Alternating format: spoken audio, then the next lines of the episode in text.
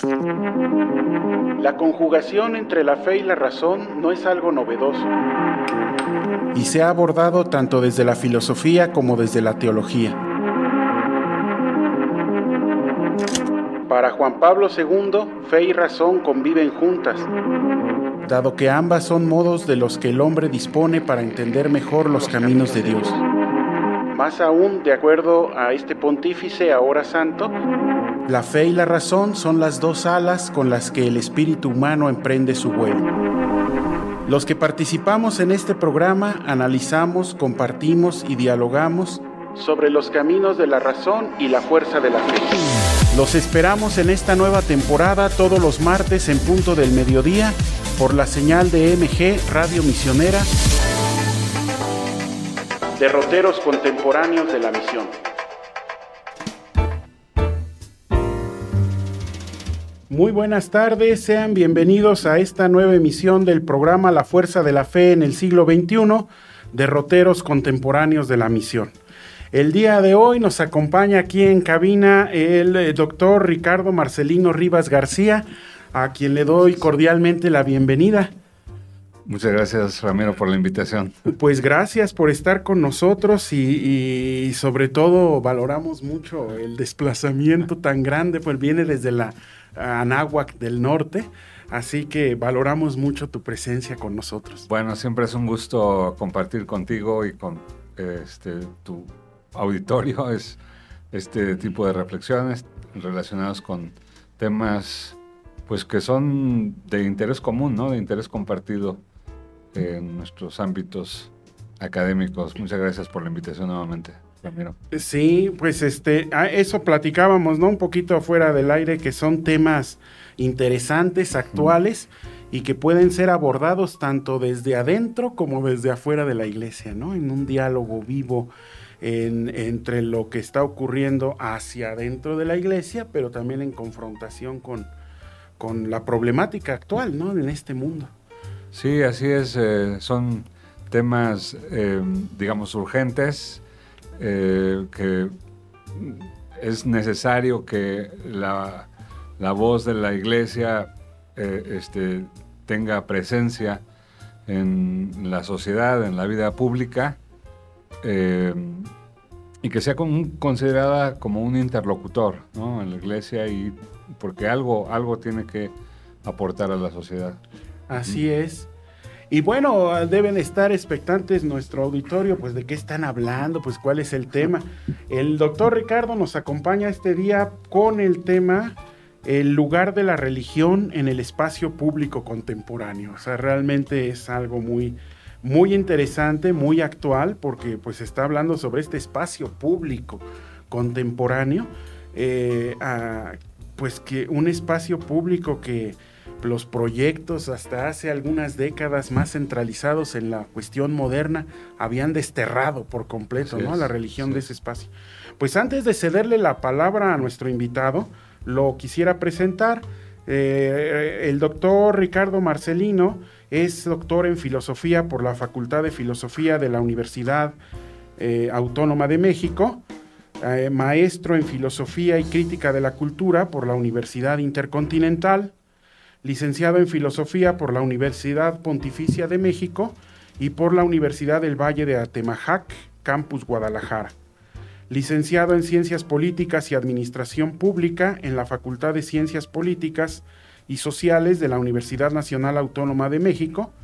Docente e investigador eh, en la Universidad Anáhuac, en Norte, ¿verdad? Pues sí, ya es Universidad Anáhuac, México. Ah, muy bien, eh, ya integrado. Sí. Eh, profesor este, de cátedra de ética en el Tecnológico de Monterrey, Campus Ciudad de México y Campus Santa Fe. Este, también profesor de asignatura en el Instituto Superior de Ciencias Religiosas y en la Facultad de Filosofía de la Universidad Pontificia de México.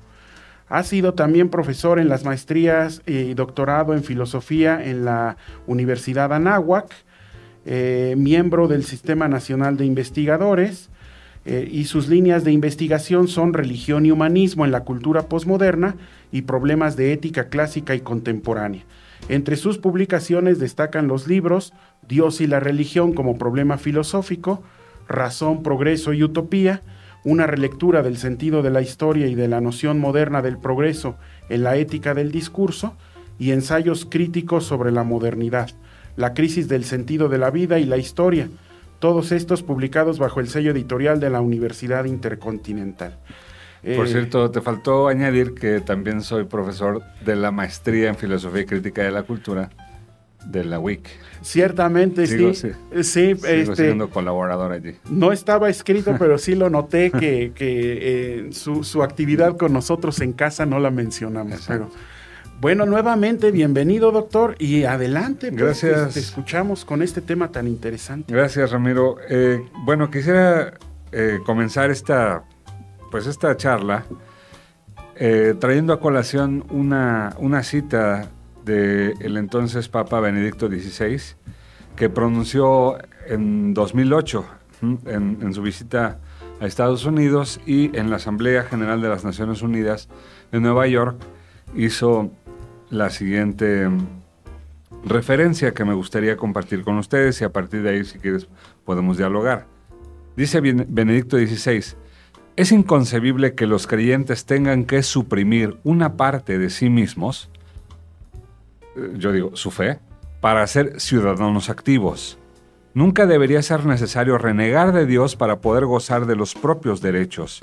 Los derechos asociados con la religión necesitan protección, sobre todo si se los considera en conflicto con, la ideología secular predominante o con posiciones de una mayoría religiosa de naturaleza exclusiva. No se puede limitar la plena garantía de la libertad religiosa al libre ejercicio del culto, sino que se ha de tener en la debida consideración la dimensión pública de la religión y por tanto la posibilidad de que los creyentes contribuyan a la construcción del orden social. Esta eh, referencia a, Benedicto XVI se enmarca pues en un, en un eh, eh, digamos, en un tema ¿sí? que en aquel entonces y todavía hoy en día pues está, digamos, latente, ¿no? A partir de, los acontecimientos del 2001, del 11 de septiembre de 2001, que justo acabamos de conmemorar, con la caída de las Torres Gemelas, los atentados en Manhattan, em, bueno, en el ámbito académico se discutía eh, la, eh, eh, pues, digamos, la emergencia de la religión nuevamente en el espacio público, pero claramente de acuerdo con esos acontecimientos, eh, eh, pues con un sentido completamente destructivo, ¿no? Y entonces, eh, porque pues los atentados fueron reivindicados por fundamentalistas, ¿no? desde esa perspectiva, el mundo occidental, eurocéntrico, secular, eh, pues levantó la voz justamente para tratar de contener esta emergencia de lo religioso y pues que sin atentar a la libertad, que la religión se siguiera quedando en el ámbito de la, vida privada de los individuos, ¿no? Pero eh, esto, este, esta cuestión generó un debate muy interesante en el, ámbito académico.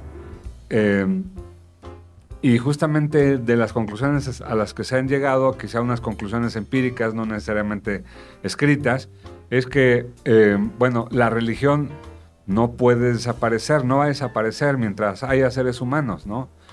Eh, eh, y de alguna manera busca mantener incidencia en la vida pública, ¿no? Más allá de alimentar la espiritualidad de los individuos, de enriquecer, ¿no? El espíritu, eh, eh, servir de, parámetro moral ¿no? para la formación del carácter, etc.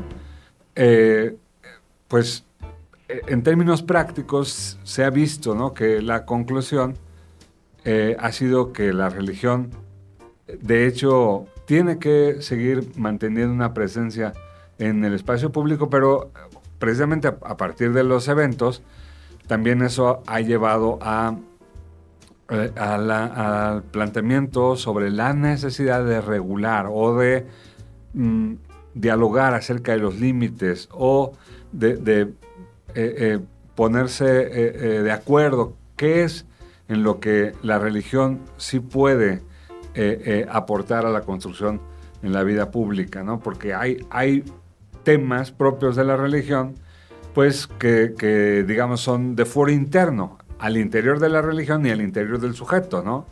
Los, dogmas o los artículos de fe, pues no, no están sujetos a negociación, a interpretación, ¿no? Y en algunas ocasiones ni siquiera a, intercambio de ideas, son como muy propios de los fieles que lo siguen. Pero hay otro tipo de temas y discusiones en donde, pues, eh, la religión católica, ¿no? la fe cristiana católica, eh, eh, como muchas otras, pueden hacer aportaciones pertinentes que vayan más allá ¿no? de, cuestiones de carácter doctrinal. y pues en este sentido es necesario mantener como como una mirada crítica, ¿no? Em, pues precisamente para evitar el conflicto, para evitar la polarización, para evitar posturas extremistas, posturas excluyentes, intransigentes, em, pues que como esos acontecimientos eh, lo han mostrado, pues no, no garantizan ningún resultado positivo para la sociedad, ¿no?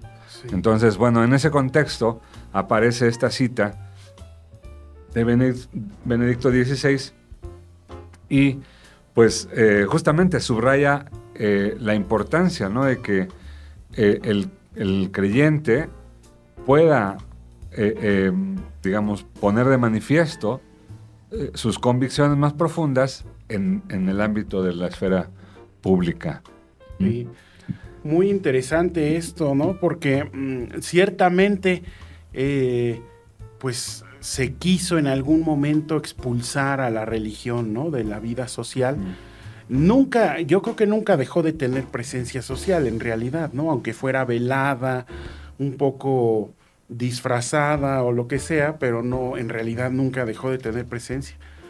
Pero ciertamente en nuestra época contemporánea regresa a escena con un vigor inusitado, ¿verdad? Y además eh, el discurso religioso, ya no solo de, la Iglesia Católica, no solo el reconocido tradicionalmente en el Occidente, sino los discursos religiosos.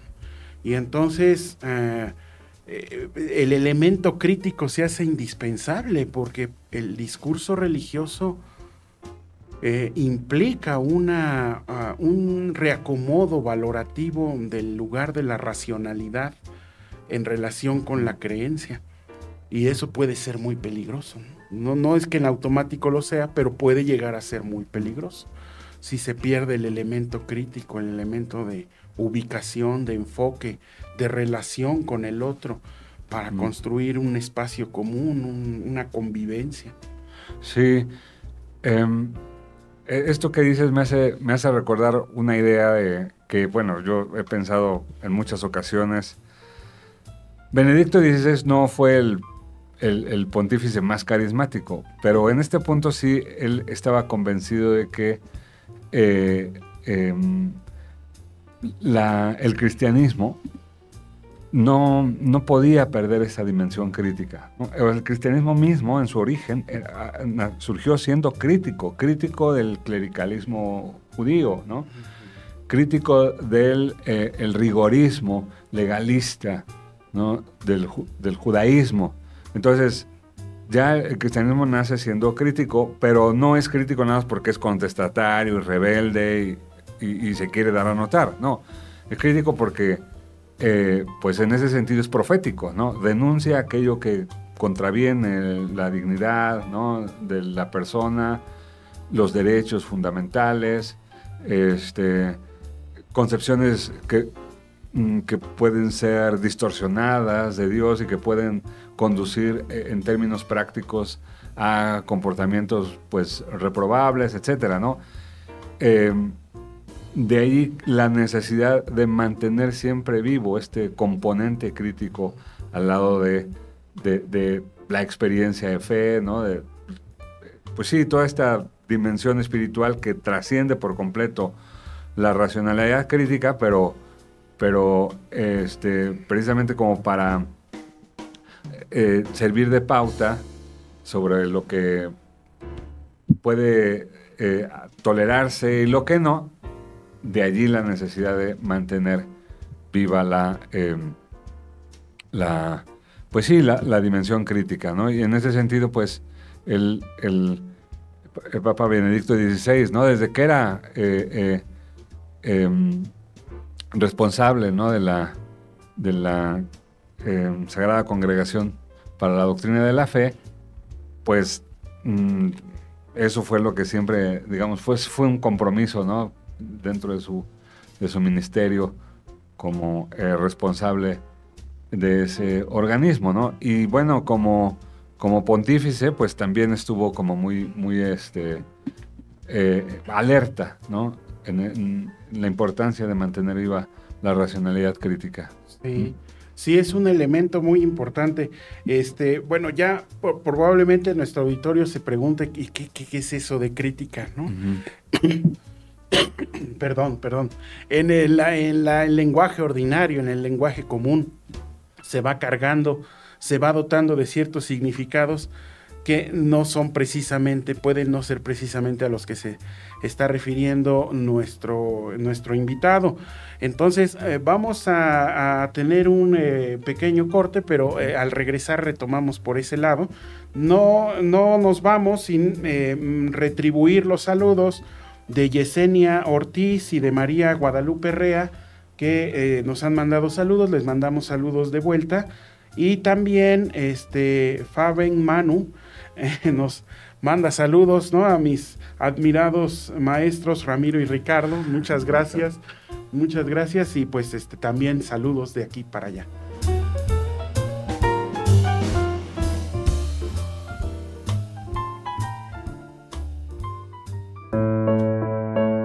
Recuerda que con tu oración y las buenas obras que ofreces en favor de la misión, tú también eres misionero. Y aunque la distancia nos separe, seguimos unidos en oración. Nuestro centro de contacto está disponible para ustedes. Llámanos desde cualquier parte de la República Mexicana al 800 005 De lunes a viernes de 8.30 de la mañana a 6 de la tarde. O contáctanos a través de nuestras redes sociales. Misioneros de Guadalupe.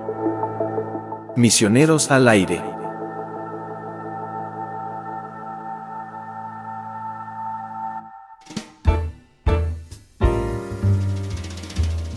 Bien, pues ya estamos de regreso. Recuerden que estamos aquí eh, tratando el tema, el lugar de la religión en el espacio público contemporáneo. Nos decía el, doctor Ricardo Marcelino que eh, bueno, el elemento crítico es muy importante ¿no? en este sentido.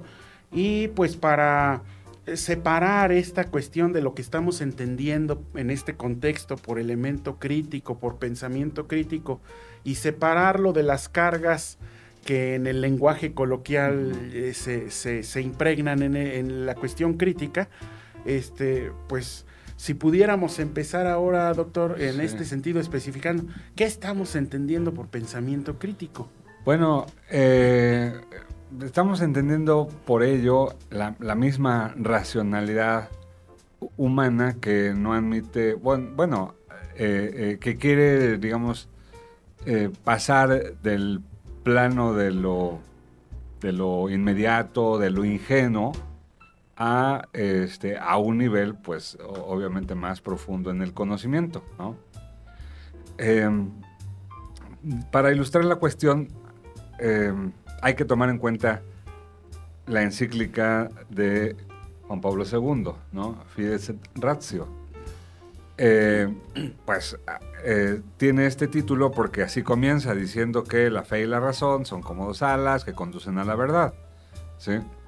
Y es que, eh, pues en la fe cristiana, católica, desde el origen mismo, de, bueno, no tan en el origen, ¿no? pero digamos en, los primeros años en los que el cristianismo tiene que pues salir ¿no? de Jerusalén, ¿no? Y, penetrar por todos los caminos del Imperio Romano, se va encontrando con diferentes visiones, diferentes lenguajes, y ahí eh, eh, se encuentra con la mentalidad griega, ¿no?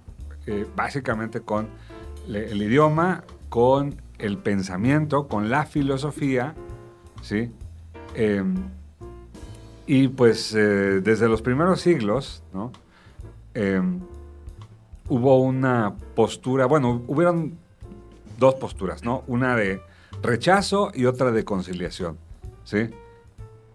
A mi modo de ver, la postura que triunfó fue la de conciliación. Y entonces, desde el cristianismo primitivo, se ha, eh, digamos, eh, mantenido esta actitud de apertura hacia lo humano, hacia la valoración del humano, no importa de dónde provenga. ¿sí? Y de eso, justamente lo que ocupa un lugar importantísimo es el, la racionalidad, el tipo de racionalidad que surge en Grecia, ¿no? que da lugar a la filosofía y que con el paso del tiempo dará lugar a la ciencia y a la tecnología que caracterizará pues a nuestra cultura occidental, ¿no? Em, pero en el momento, o sea, desde el momento en el que el cristianismo quiere este, tener un lenguaje que pueda ser entendible, que pueda evitar los, eh, los equívocos, eh, eh, en ese momento pues se apoya ¿no? del pensamiento racional que proviene de, la Grecia clásica, ¿no? y particularmente de la filosofía estoica, platónica, neoplatónica.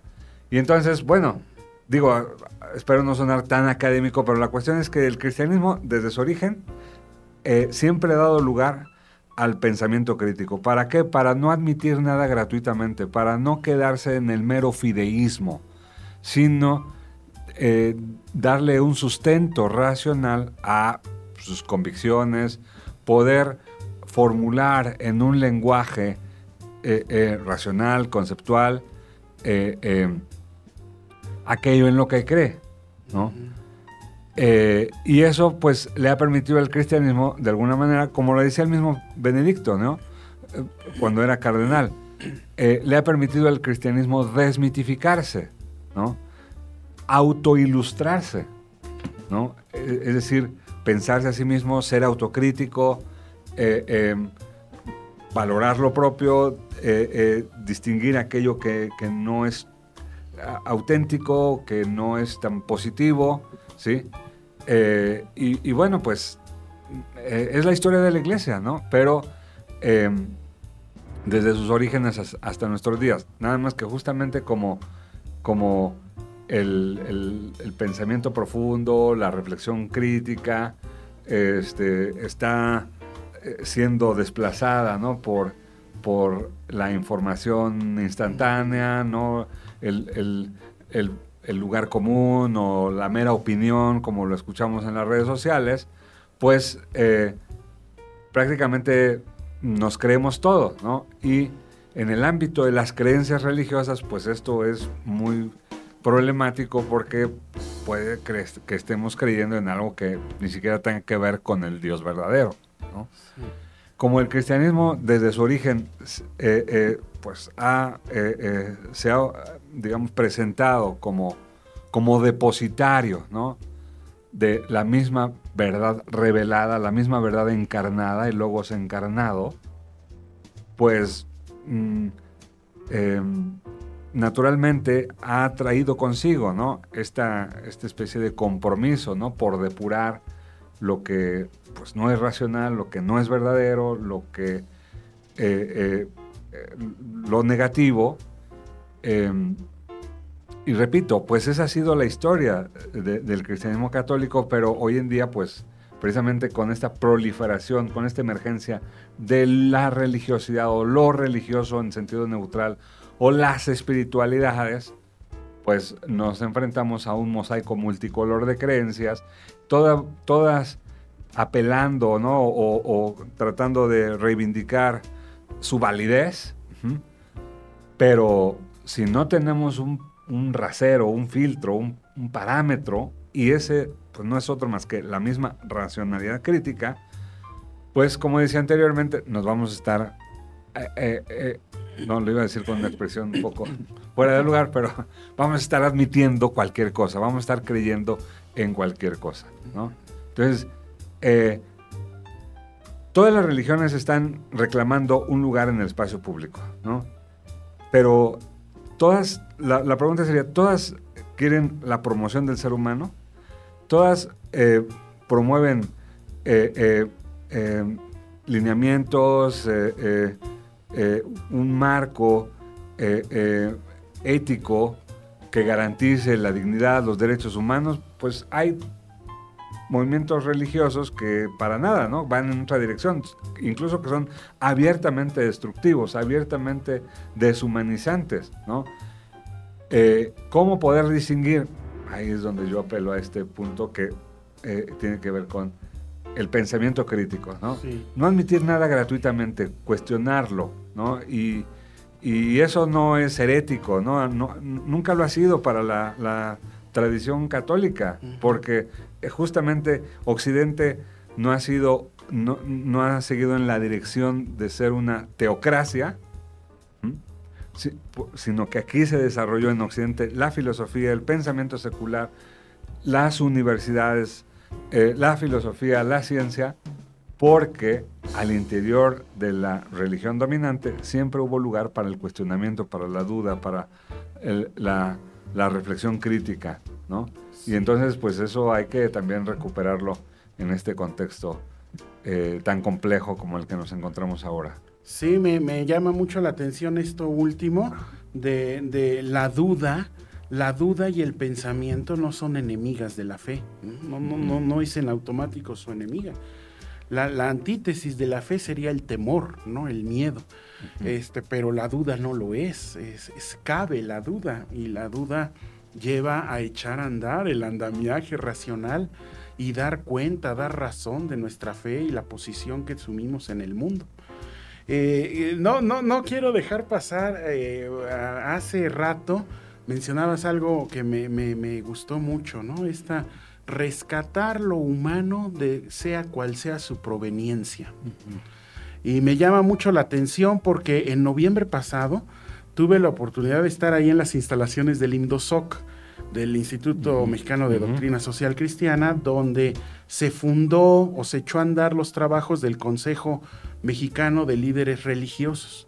Y había representatividad de pues gran número de, denominaciones cristianas, pero también presencia de judaísmo, de islam, de religiones orientales, etcétera, Y fue algo muy hermoso realmente en medio de toda esa diversidad escuchar a estos líderes, ¿no? Diciendo, pues ante la realidad que estamos viviendo en México de total y paulatina y acumulativa eh, desprecio por la vida humana, de la, desprecio de la dignidad humana, realmente nuestras diferencias doctrinales son muy secundarias. ¿no? Y lo que nos debe unir y nos debe hacer frente común es precisamente la realidad humana, volver a la realidad humana y, la preservación de la dignidad humana, la dignidad y la vida, ¿no? el, valor de la vida humana. Entonces, bueno, antes de, regresarte la palabra, doctor, para integrar también a nuestro auditorio en esta disertación, eh, le mandamos saludos a Mauricio Mesa, que eh, dice saludos eh, al querido maestro Ramiro, pues muchas gracias, saludos igual. Y Rafael Pérez nos dice saludos, tuve la fortuna de ser formado en esta casa de estudios con grandes profesores como lo son el doctor Ricardo, el doctor Ramiro, saludos desde El Salvador, oranda por allá. Y entonces da un comentario que podría integrarse a este y, y de ahí te devolvemos la palabra.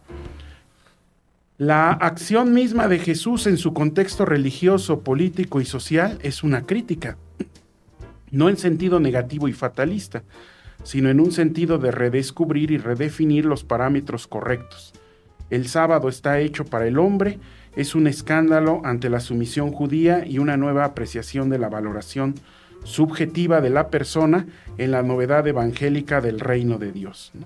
Entonces, este... Sí, bueno, eh, coincido, ¿no? Gracias por el apunte. Em, me hacía pensar justo en, en, el espíritu de Fratelli Tutti casi al final, cuando el Papa Francisco habla precisamente de la necesidad del diálogo eh, eh, del diálogo no solamente interreligioso, ¿no? Em, que, que, pues es necesario, el diálogo humano, ¿no?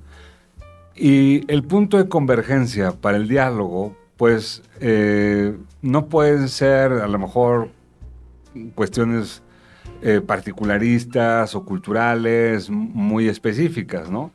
Tiene que ser algo que sí nos confronte pues casi de manera universal. ¿Y qué es eso que nos confronta? Precisamente el tema de la dignidad y de los derechos humanos, ¿no? Entonces, em, eh, para que haya efectivo diálogo tiene que haber un, punto de convergencia, ¿no?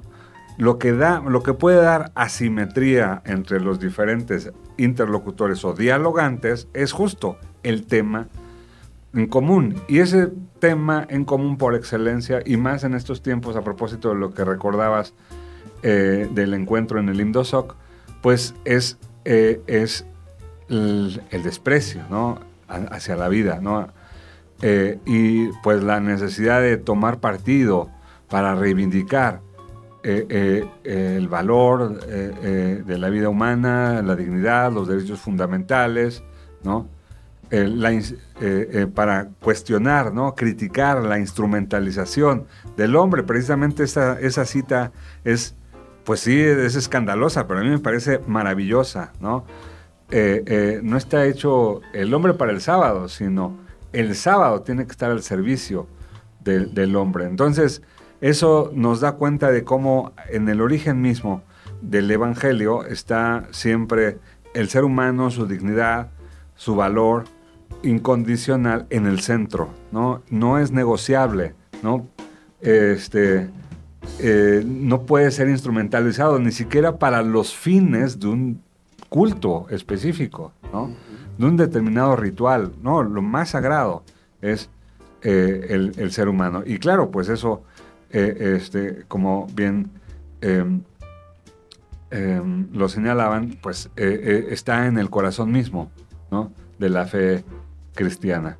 Y, eso pues puede ser también un, elemento que, permita que eh, eh, pues, la, emergencia de la religión realmente tenga un impacto efectivo en este tipo de temas, ¿no? en este tipo de materias. ¿no? Eh, en otras cosas pues, nos vamos a perder en trivialidades. ¿no? entonces, Ah, y bueno, y también en relación al comentario que tú hacías anteriormente, que te había llamado la atención, bueno, aquí hablamos de, una verdad práctica, ¿no? La verdad práctica eh, eh, es la misma y no importa de dónde provenga, ¿no? Y es eh, justamente la verdad acerca del ser humano, acerca de la persona, de su dignidad, sus derechos, su valor inalienable, ¿no? A partir de esa verdad práctica, eh, justamente estaremos en condiciones de dialogar, ¿no?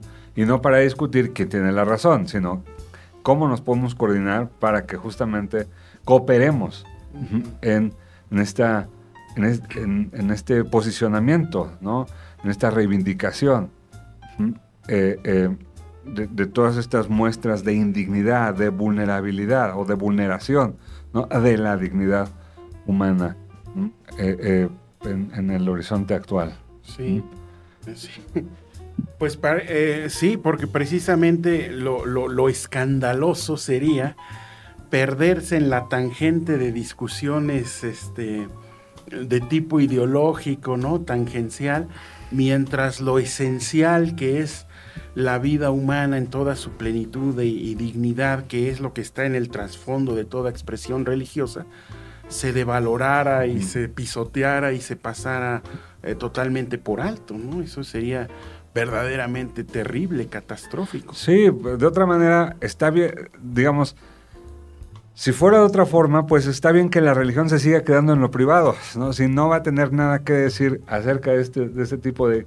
cuestiones, si no quiere comprometerse con este tipo de, defensa de, de derechos fundamentales de la dignidad de la persona, pues que se siga quedando en, en el ámbito de lo privado, en su foro interno, en su intimismo, este, como, como, lo, como la modernidad, como la secularización la, la condenó. ¿no?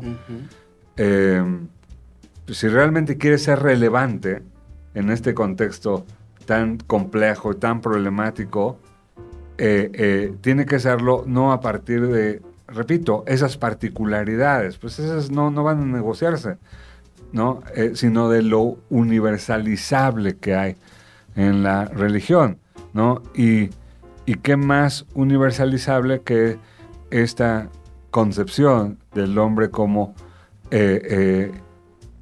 imagen, ¿no? Y semejanza, ¿no? de Dios. ¿Qué más universalizable que eh, eh, la, dignidad, ¿no? O los derechos eh, naturales o humanos, ¿no?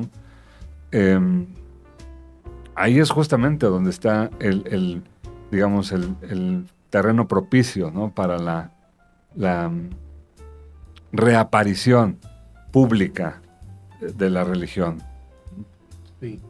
Pues si, si no si va a seguir solamente con cuestiones cultuales, pues que se quede en su templo.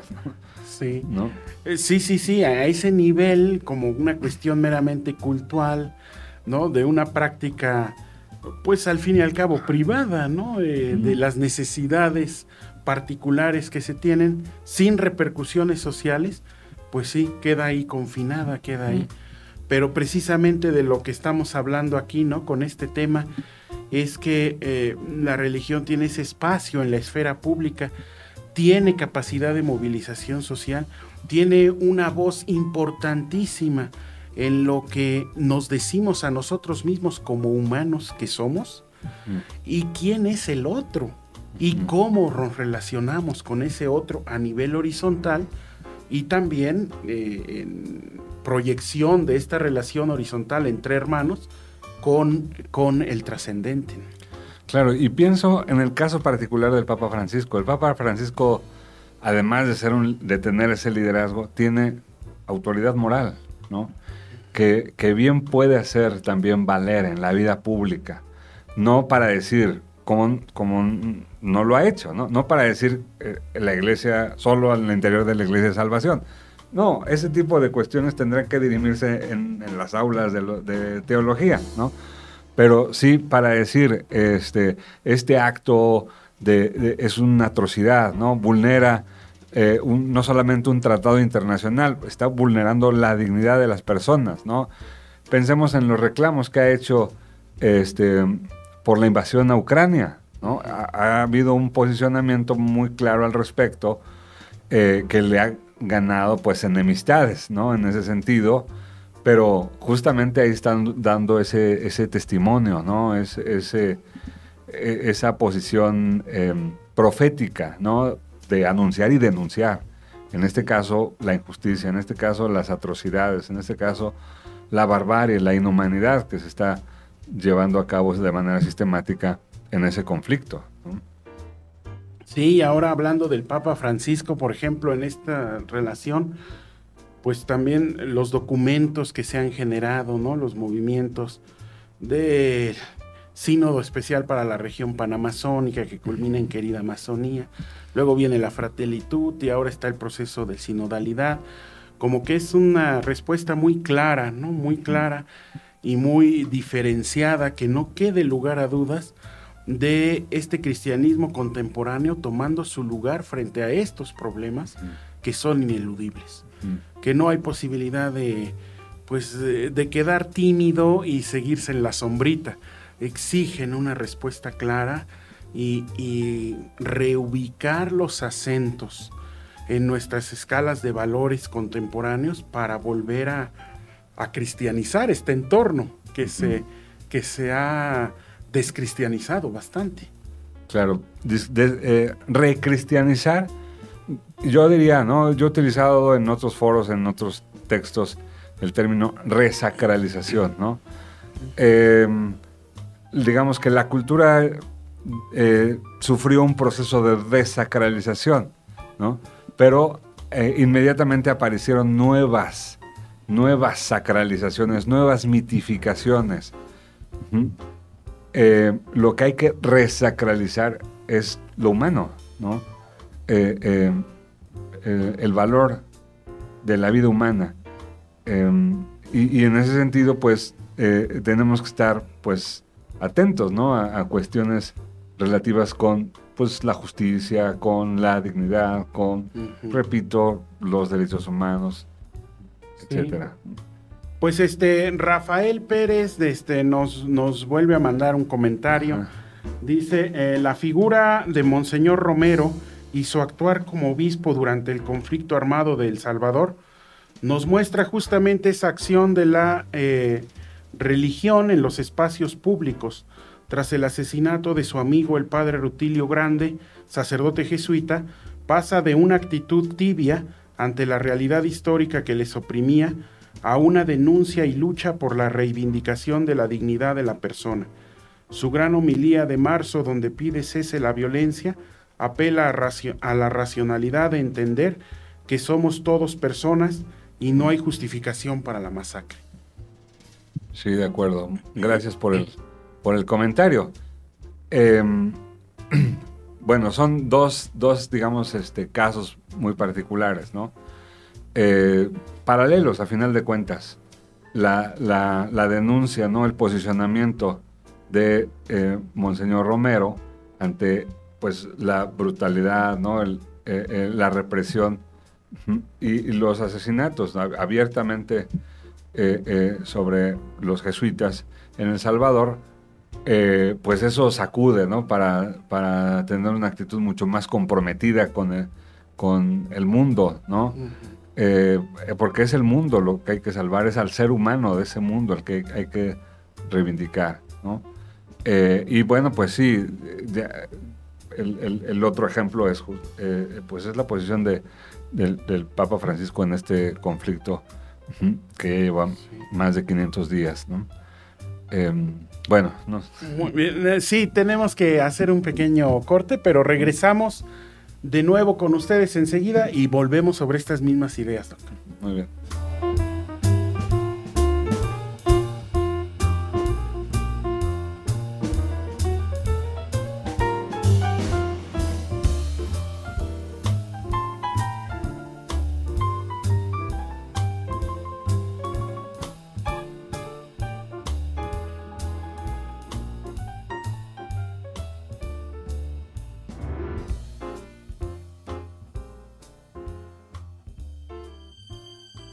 7 de octubre de 1949 se fundó el Seminario Mexicano de Misiones Extranjeras. Gracias a los esfuerzos del episcopado mexicano y a la Pontificia Unión Misional del Clero, para responder a la necesidad de formar y enviar sacerdotes misioneros a otros países. Gracias al esfuerzo de los sacerdotes y laicos que forman parte de Misioneros de Guadalupe, nuestra presencia en los países de misión se ha consolidado. Seguimos compartiendo el mensaje de esperanza de Jesús y apoyamos a las comunidades mediante diversas campañas sociales. Misioneros de Guadalupe es sostenido por el pueblo mexicano gracias a todos nuestros padrinos y madrinas en todo el país. Únete a esta gran familia misionera. Visítanos en misionerosdeguadalupe.org. Misioneros de Guadalupe. Alegría, agradecimiento y generosidad. Con Santa María de las Misiones Misioneros de Guadalupe.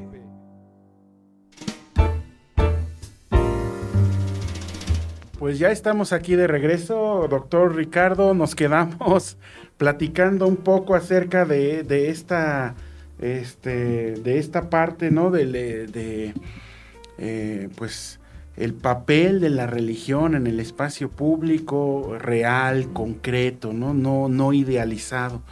Este, bueno, nos decía Rafael, ¿no? desde, desde las plataformas, lo de Monseñor Romero en El Salvador. Este, mencionabas lo de la postura del Papa Francisco frente a la guerra en Ucrania. Y bueno, así podríamos seguir mencionando muchos, pero es importante que sea esto, ¿no? Contextualizado, real, de carne y hueso. Sí, pues eh, justamente ahí es donde yo veo, ¿no? La pertinencia de, de que la, religión, eh, en este caso, ¿no? La, Iglesia católica eh, recupere ese, digamos, ese liderazgo moral, ¿no? Eh, porque digamos que el liderazgo espiritual lo va a tener con sus fieles, ¿no? con, sus creyentes, pero el liderazgo moral trasciende ¿no? Esos límites doctrinales porque justamente nos, nos, nos interpela o nos puede hacer interpelar o confrontar eh, a partir de estas experiencias eh, ante las que no puede quedar indiferente.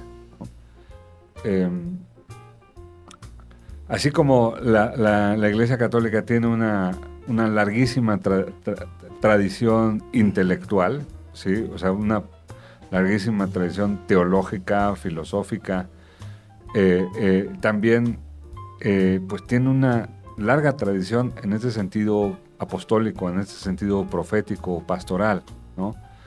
Eh, y yo creo que esto es lo que eh, justamente debe, debe mm, como eh, visibilizarse más, ¿no? De, la emergencia de la religión en el espacio público en este contexto post-secular, como le han llamado los sociólogos, ¿sí? el liderazgo del cristianismo católico tiene que ir en ese sentido, ¿no? En ese sentido profético, en ese sentido eh, eh, reivindicatorio, ¿no? De, eh, en contra de la injusticia, en contra de la insolidaridad que, que, pues es muy común también en, nuestro contexto, ¿no? y, esto lo digo Mm, a, nivel personal, ¿no? No ha sido tan objeto de estudio en mi caso, ¿no? A nivel personal, lo digo que eh, em, no, no, la racionalidad crítica tiene que ir apuntando en este sentido, ¿no? No tanto en, diferenciar si estamos creyendo en el Dios verdadero o, no, o estamos creyendo en una idolatría, ¿no? Em, aunque tuviera relación y si la tiene, la tiene por esa razón, porque el Dios verdadero eh, eh, pide misericordia y no sacrificios. El Dios verdadero no es el que se, se, digamos, se, beneficia o se goza ¿no? Eh, del sufrimiento ajeno, ¿no? del sufrimiento del hombre. El Dios verdadero es el, el que se conmueve con el sufrimiento y da una respuesta eh, por los medios que ha tenido a lo largo de la historia, ¿no? Em, a ese sufrimiento. Entonces, ese es el, ahí es donde la racionalidad crítica nos puede ayudar a distinguir, ¿no? Si estamos creyendo en un Dios verdadero que es un Dios solidario, compasivo, este, misericordioso, lento a la cólera, etcétera, etcétera. Y ahí hay una cuestión importantísima, doctor, de, que, que, mencionabas hace un momento, ¿no? Esta realidad contemporánea en lo religioso, donde hay una irrupción de ofertas, ¿no? De sobreoferta religiosa de muy variadas procedencias, pero ya más como de tipo mágico, escatológico, ¿no? Eh, que no tiene capacidad social o que no genera movilidad social y no importa, no les interesa, es más bien una cuestión como de tipo cúltico, mágico, eh, y eso eh, distingue claramente, distingue claramente a las opciones religiosas, digamos, de abolengo, ¿no? El cristianismo, el judaísmo, el islam, este, el, protestantismo, ¿no? O sea, estas eh, instituciones religiosas que se han preocupado por esta parte histórica de no desvincular ¿no? La, cuestión religiosa de la historia y eh, estar con los pies plantados en la tierra. Y estar con los pies plantados en la tierra es tener la mirada en el prójimo. ¿Qué le está pasando a nuestro prójimo? Y no se puede desvincular lo que sea que digamos de Dios y la relación con el ser humano de la relación que como ser humano tengo con el otro ser humano. Sí, mire, yo creo que ahí está el atractivo, ¿no? Me hacía pensar en una anécdota que cuentan, no sé dónde la, leí o dónde la escuché, pero contaban, ¿no? Cuando Gandhi estuvo a punto de, convertirse al cristianismo, a punto de bautizarse, Eh, y bueno, quién sabe si ha sido eh, cierto, eh, porque no, no hay una documentación al respecto, pero me hacía pensar en, en, qué es lo atractivo del mensaje evangélico, qué es lo atractivo del cristianismo.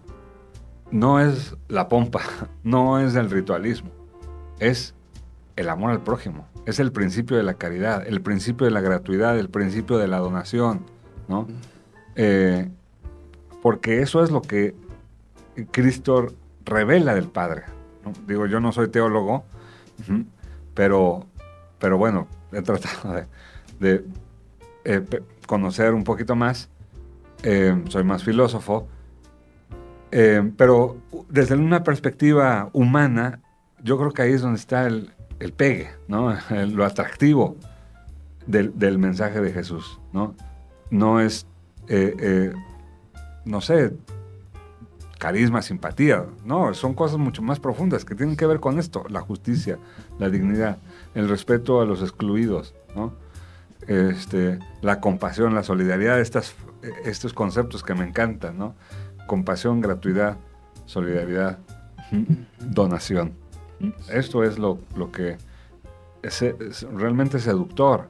Y, eso es lo que tiene que visibilizarse en el espacio público contemporáneo. Sí, que, es eh, a lo que me refería en el comentario anterior. Precisamente me parece que el Papa Francisco es lo que está eh, intentando hacer, recolocar esos acentos. No, no, no en la autoridad, no en la pompa, no en la fotografía, no en la visión estática eh, privilegiada, etcétera, sino en aquello que no puede ser no considerado, la dignidad humana, eh, la preservación de la persona humana, de la vida, una cultura de vida en medio de la cultura de muerte, etcétera. Pues, eh, doctor, qué gusto nuevamente que estés eh, con nosotros. Se nos está terminando el tiempo de, este programa. Entonces, eh, te invitaría a una reflexión final que nos quieras compartir brevemente. Pues quisiera nada más subrayar lo que ya hemos puesto aquí sobre la mesa. Que em, vivimos en un tiempo justamente de, efervescencia de lo religioso, ¿no? que, contradijo los, eh, los paradigmas de la secularización moderna. Pero en este mosaico plural y heterogéneo de lo religioso y de las espiritualidades, creo que eh, tenemos que seguir apelando a, a, la verdad, ¿no? Y en este caso, a la verdad práctica cuyo referente es el ser humano, su dignidad, ¿no? su valor incondicionado. Eh, y ahí es donde pues las religiones tienen que tomar, ¿no? Si quieren autolegitimarse, tienen que suscribir eh, eh, partido por, por la persona, ¿no? Tienen que mirar hacia la persona, ser antropocéntricas, no teocéntricas. ¿no? Sí. Pues muchas gracias, doctor Ricardo. Nuevamente agradezco la generosidad de tu presencia con nosotros. Nos vamos a despedir por lo pronto, pero el doctor Ricardo regresará más adelante con nosotros en una eh, emisión de otro programa. Por lo pronto les recuerdo pues que escuchen nuestros podcasts a través de Spotify, Google Podcast o Apple Podcast, eh, también en TikTok. Búsquenos como Misioneros de Guadalupe o descarguen la aplicación MG Online. Nos eh, pueden escuchar también en vivo a través de MG Radio Misionera los martes en punto del mediodía. Los invitamos a suscribirse a nuestro canal de YouTube, darle like y compartirlo con quienes pudieran estar interesados. Y les recordamos la invitación que ya les habíamos eh, hecho del 15 de octubre, es el Día del Padrino desde las 10 eh, de la mañana en las instalaciones de la Universidad Intercontinental en Tlalpan. Pues muchas gracias por el favor de su atención. Gracias, doctor, nuevamente por tu presencia. Y eh, pues gracias a nuestros compañeros detrás de, de aparatos para que hacen posible estas transmisiones.